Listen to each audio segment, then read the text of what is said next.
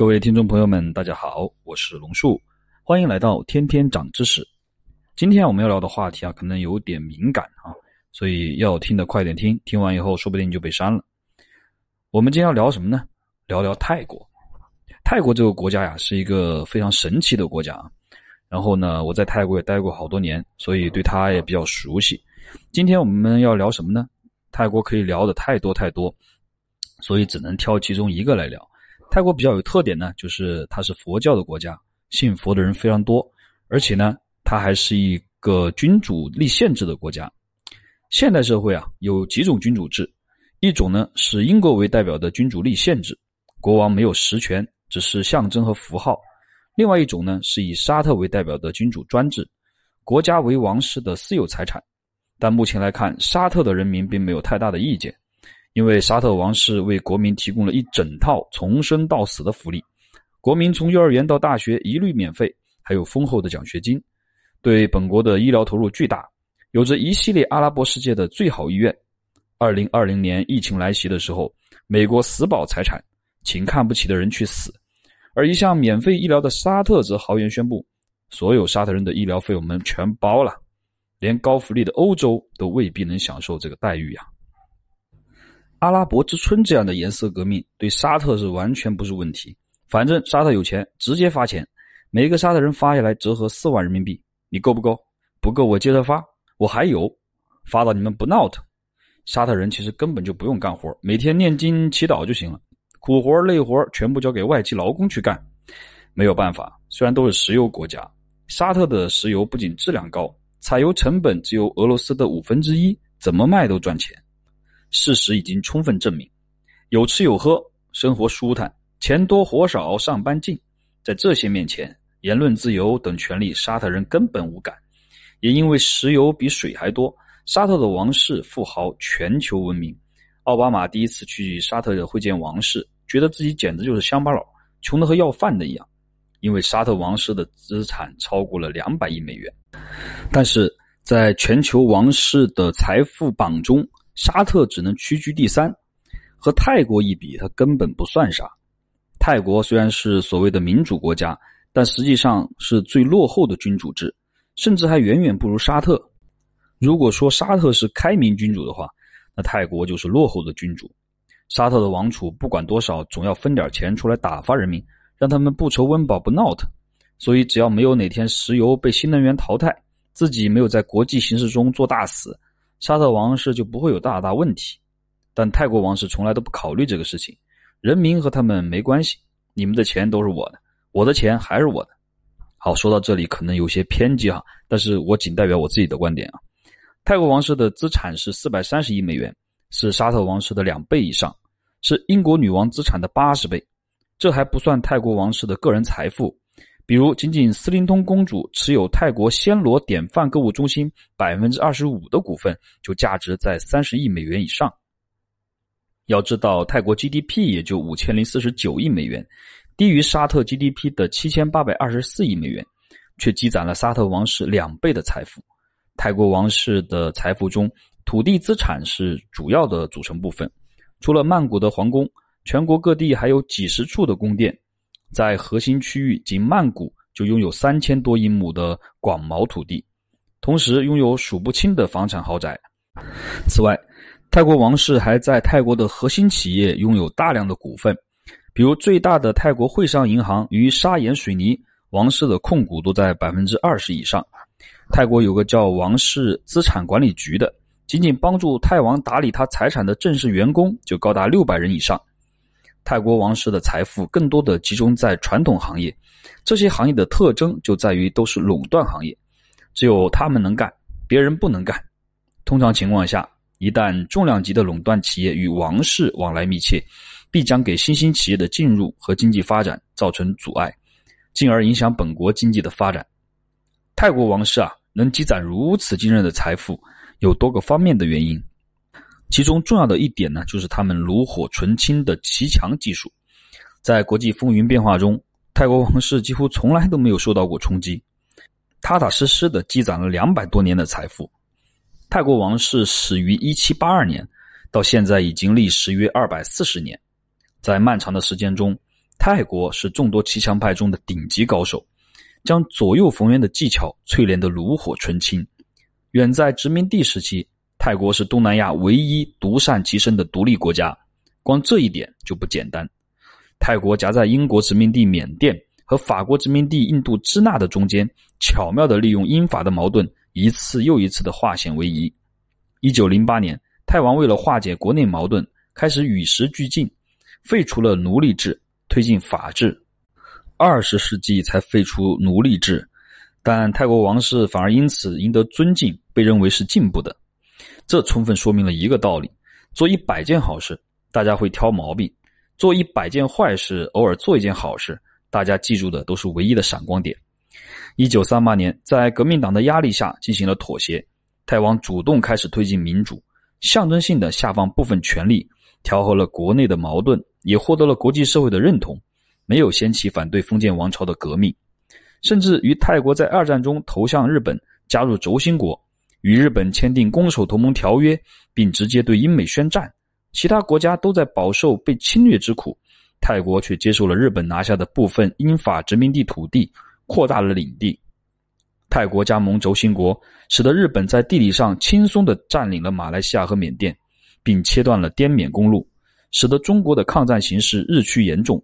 事实上来讲啊，这些罪名可不比意大利要小啊。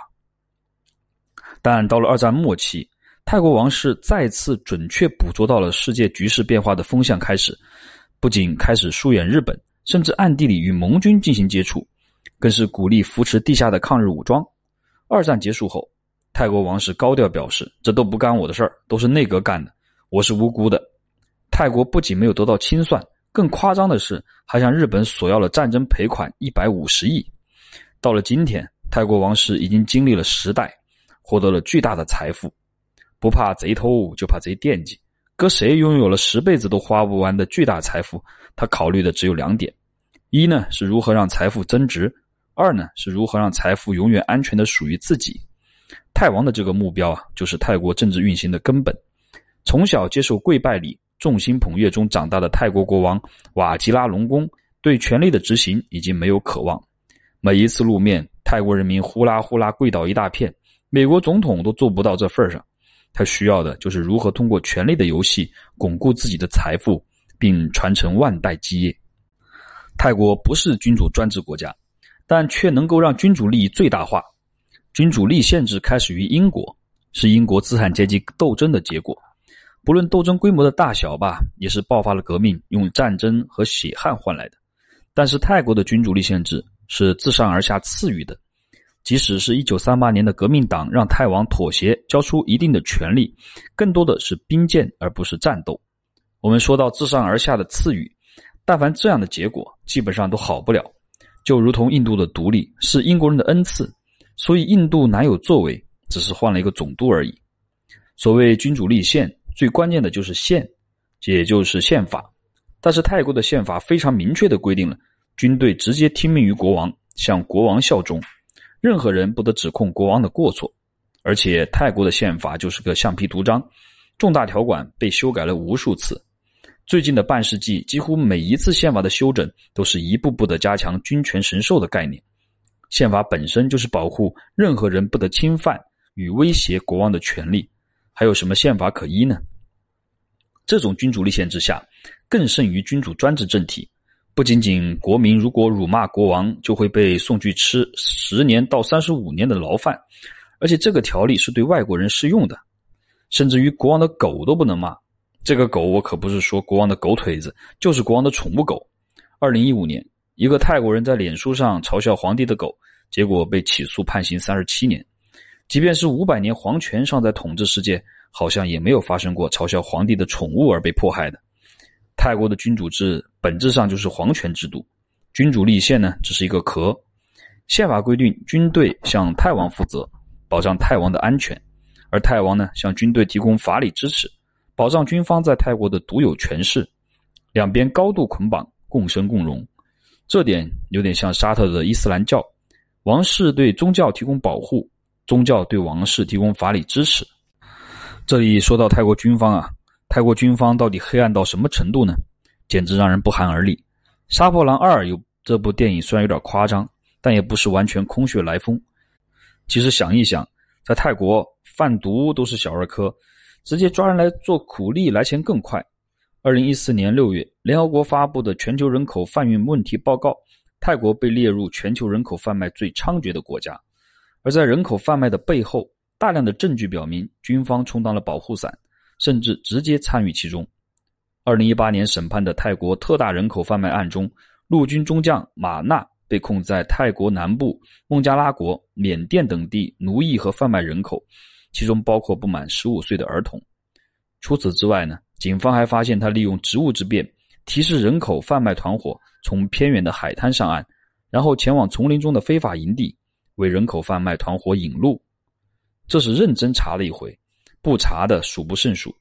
路透社的记者在泰国进行了为期数个月的调查，发现泰国移民部门的官员不是把难民遣返回去，而是直接交由人口贩卖的组织处理。一些海军官员和人贩子相互勾结，疯狂牟利。泰国没什么太多产业。路透社记者调查的一部分被贩卖人口成为了鱼奴。这些鱼奴呢，大多都是来自于缅甸、柬埔寨、老挝和泰国。他们有些是以介绍工作的名义被骗到船上，有些甚至是被用药物迷昏了或直接绑架过来。泰国的渔业公司通过人贩子把渔奴运往印尼、马来西亚的孤岛，奴隶们每天被锁在铁笼和简陋的居所。遭人殴打，强迫捕捞和加工处理海产品，有时需要连续工作二十二个小时。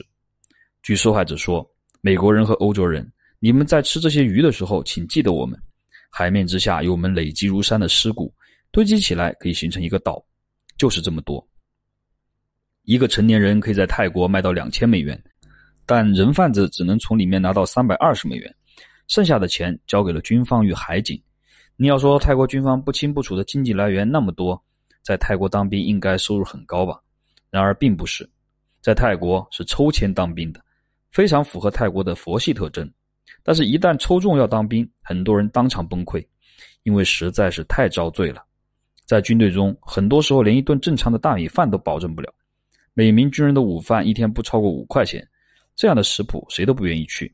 而且军费紧缺带来的是硬件设施的糟糕。泰国军队的营房设施非常差，军方是黑暗势力的保护伞，而皇室呢就是军方的保护伞。军方只要充分的向泰国人民说明皇权的合理性，那么自己的存在也是天理公道。所以，从泰国国王九世普密蓬开始，不断的修改宪法，来证明皇权的不可动摇。翻开今日泰国宪法，国王排于公民权利之前，明确写道：国王处于至高无上和备受尊敬的地位。任何人不得侵犯，任何人不得对国王做任何指控。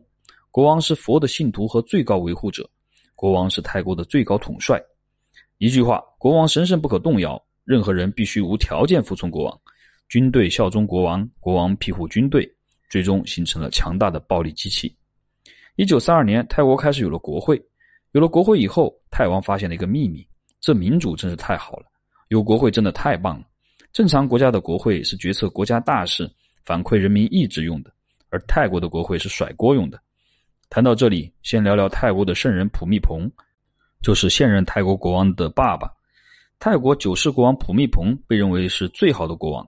谈到他的时候，泰国人民的一脸崇拜和敬仰，他的好处三天三夜都说不完。普密蓬为了改善农民生活，规定了农民日。每年这一天亲自发表文告，强调政府推行扶农政策。他还通过阅读大量的专业图书资料，同专家磋商研究之后，亲自制定了发展农村的长远规划。他一年中有半年以上时间到农村和山区视察，对泰北高山地区的少数民族尤为关怀。除了让医疗队给他们治病、分发募捐物资和解决他们的生活困难之外，还亲自制定开发北部山区的规划。他经常过问合作村的工作，使合作村的成员及其家属具有永远耕种土地的权利。在调整土地的时候，他把大政府的数千来余地划分给无地的农民耕种。但是看了他所有的记录，全做的是好事。但是就是在他的任上，皇权与军方全面联合，皇权崇拜推高到了高峰，甚至复辟了跪拜大礼，成功将自己凌驾于国家之上。而农民的生活其实并没有得到改善，真正让他们有改善的是总理他信。他将利益放在中下层，也是唯一一任做满任期并连任的总理，结果被军方推翻了。不过这是军方的错，国王一点错都没有。哎，这个剧本怎么这么熟悉呢？好像和二战时期一样啊。我们是不是有这样的感觉？在公司里面，和颜悦色的都是老板和大领导，每天呵斥和做坏事的都是小领导。所以，泰王实际上是一个仲裁者。每次当军方和政府发生矛盾的时候啊，无论是政治精英还是普通百姓，泰国人民习惯性的认为泰王会出面进行调停。从一九三二年开始，泰国已经发生了二十次大小军事政变，颁布过十七部宪法，举行过二十六次大选，大约组成过五十届内阁。军事政变或推翻现有政府，或直接解散议会、修改宪法。全球没有哪个国家军事政变像泰国这样频繁。而每次出现政变，泰王就会出现，将矛盾进行化解，还泰国人民安宁。这就在泰国形成了一个恶性循环，用政变表达自己的政治诉求，以国王的调停和意见作为最终的结论。那为什么会出现矛盾呢？如果议会没有触及皇室或军方的利益，议会就可以继续存在执政，做得好，泰王领导有方，又可以拿既得利益。当然，总理不能功高盖主。而做得不好，或者议会一旦触及根本利益，泰国军事政变马上就会跑过来清军策，很少有人能做满任期。无论是泰国在亚洲四小虎的阶段，还是在旅游业高速发展的阶段，泰国底层的人民、农民和城市平民的经济状况都没有得到改善。否则，联合国开发署的文件就不会写泰国北部、南部的农村相当贫困了。泰国的工商业从金融危机被美国抢劫后。就没有什么发展，工业到现在仅能提供百分之十五的人口就业，而农业人口占据了总人口的百分之七十。但在二零零一年之前，没有政治力量代表这百分之七十的人。泰国形成了王室、军方、曼谷精英为代表的三方平衡。在泰国的历届政府中，只有他信是代表底层人民的利益，通过了一系列的惠农政策，促进了农村的发展，建立了农村的发展基金。以及三十泰铢治百病等政策，公平地说，他信的政策收效有限，但他毕竟是百年来唯一代表底层人民利益的政治家，而且就干了四年，当然也是唯一一任坐满总理任期并取得连任的泰国总理。但是，一旦他信的改革向深水区推动，他信的经济发展思路与泰国王室的经济发展思路产生了不可避免的矛盾。王室需要的是保住自己的财产并增值。而王室所投入的产业都在传统产业，所以重视自力更生，规避全球化风险，这样也得到城市中产阶级传统产业集团的支持。而他信重视对外开放，提倡草根政策，保证中下层民众公平分享发展红利，得到新兴产业集团和农民群体的支持。泰国的利益不等于泰国王室的利益，于是就在连任之后，二零零六年军方发动政变。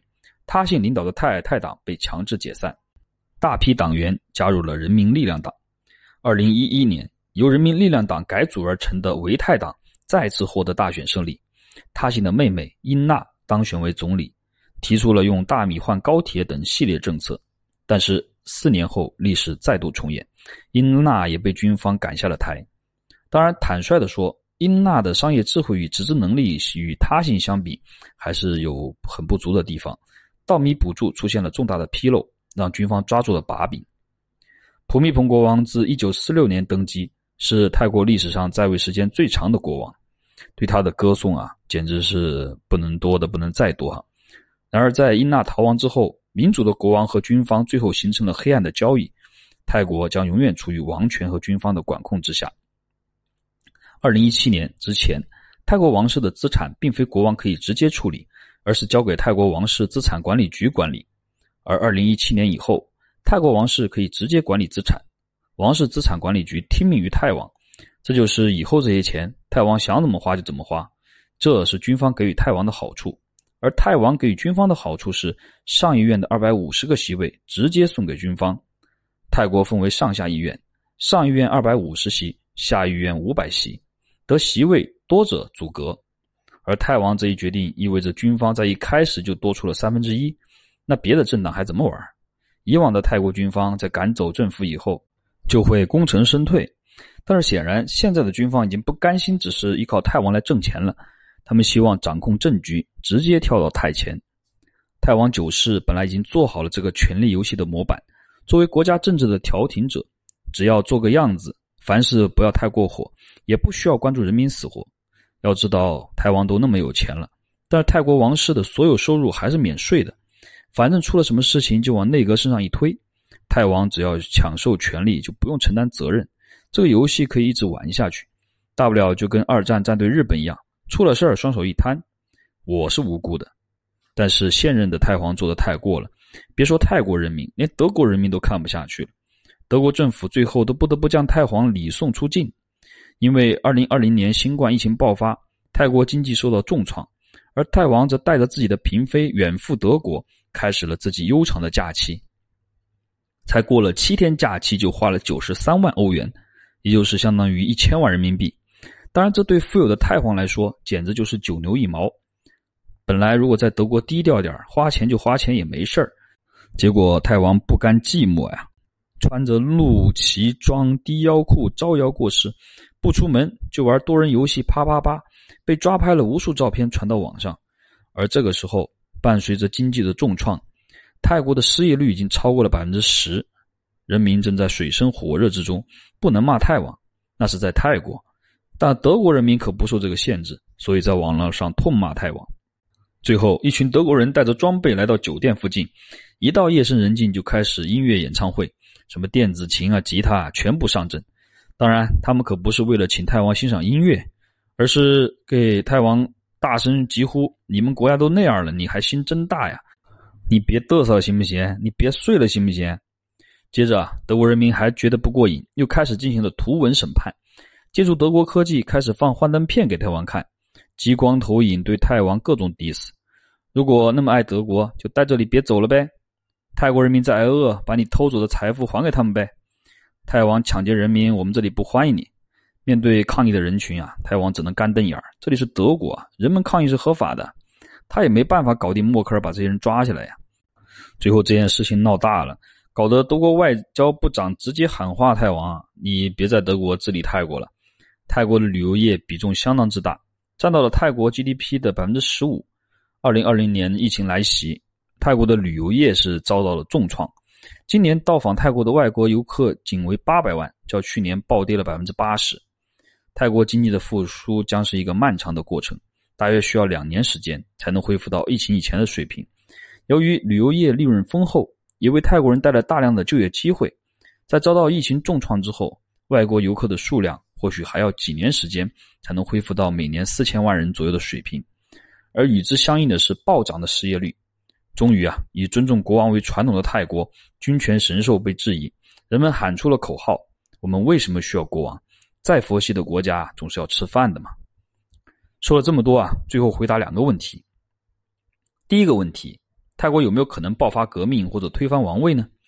很遗憾，没有这个可能性。首先，所有的街头政治都成不了气候。阿拉伯之春之所以动摇了政局。不是街头的老百姓起了作用，而是背后美国的支持和军方对政府态度的转变才是两个决定性的因素。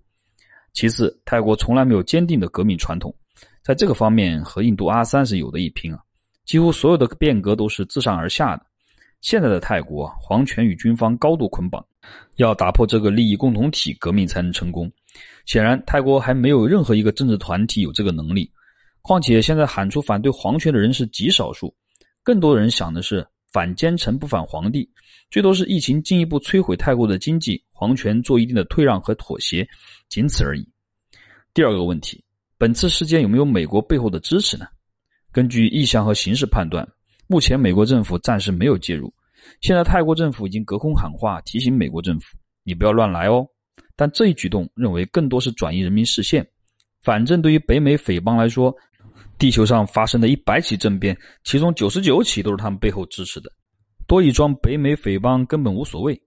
而美国驻泰大使馆赶紧做了辩解：“这事可真的不是我干的。”美国大使说：“所有人员定期会见泰国各界人士，不只是学生、大学生和社会青年，还包括政府、军方代表以及商业等各领域代表。这种会面并不代表支持哪一方。美国政府没有为泰国的任何抗议活动提供资金或其他方面的支持。”没有支持任何人和任何政党，但是我们支持民主和法治进程。这就是北美匪帮坏事干太多了，但凡有事儿啊，都脱不了干系了。不过，泰国是美国的传统盟友，是美国亚太同盟体系的重要支柱之一，是美国在东南亚地区发挥作用的重要抓手。从1833年签订友好与商业条约开始，美国和泰国已经保持了超过一个半世纪的密切关系。二战结束后，美泰两国在冷战意识形态对峙的大背景下，再次结为了紧密联盟。